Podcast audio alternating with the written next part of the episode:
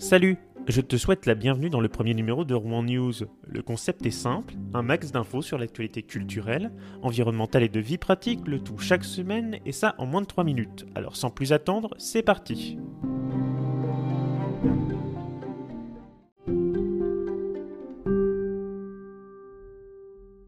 Un point rapide sur la météo pour ce week-end, il fera un temps globalement très mitigé dans la métropole rouennaise et cela tout au long de cette fin de semaine. Ce sera en effet assez nuageux, voire pluvieux. Seul dimanche pourra éventuellement nous consoler avec quelques éclaircies. Côté température, on va varier entre un minimum de 9 degrés et un maximum de 14 degrés.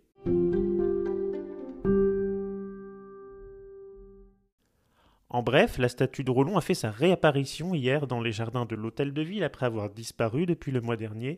Pas de panique cependant, le célèbre comte normand n'a pas été déboulonné puisqu'il est tout simplement parti se refaire une beauté, et cela près de dix ans après sa dernière restauration.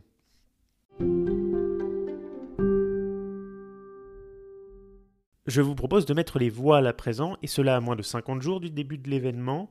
L'Armada dévoile son programme en effet, au cours d'une conférence de presse hier soir, l'association d'organisation a dévoilé le programme officiel de l'Armada conjointement avec son éditeur Le Paris Normandie. 43 navires y sont recensés et on en attend 47 au total le long des quais de la Seine début juin, au début des festivités.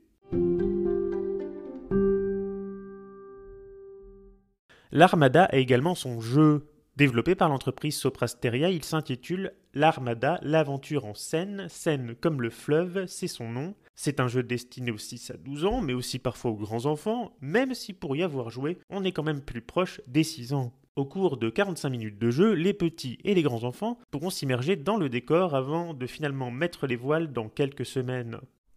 Le jeu, l'Armada, l'aventure en scène, est d'ores et déjà disponible sur vos smartphones et cela sur tous les stores.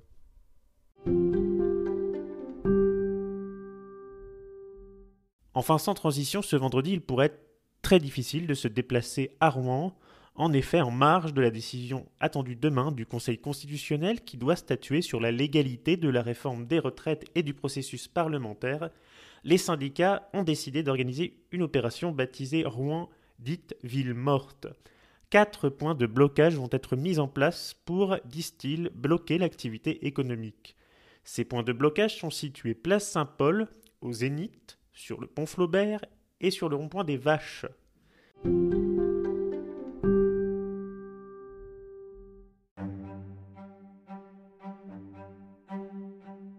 C'est tout pour le premier numéro de Rouen News. J'espère que ça t'a plu. On se retrouve la semaine prochaine, mais cette fois ce sera vendredi à 17h30.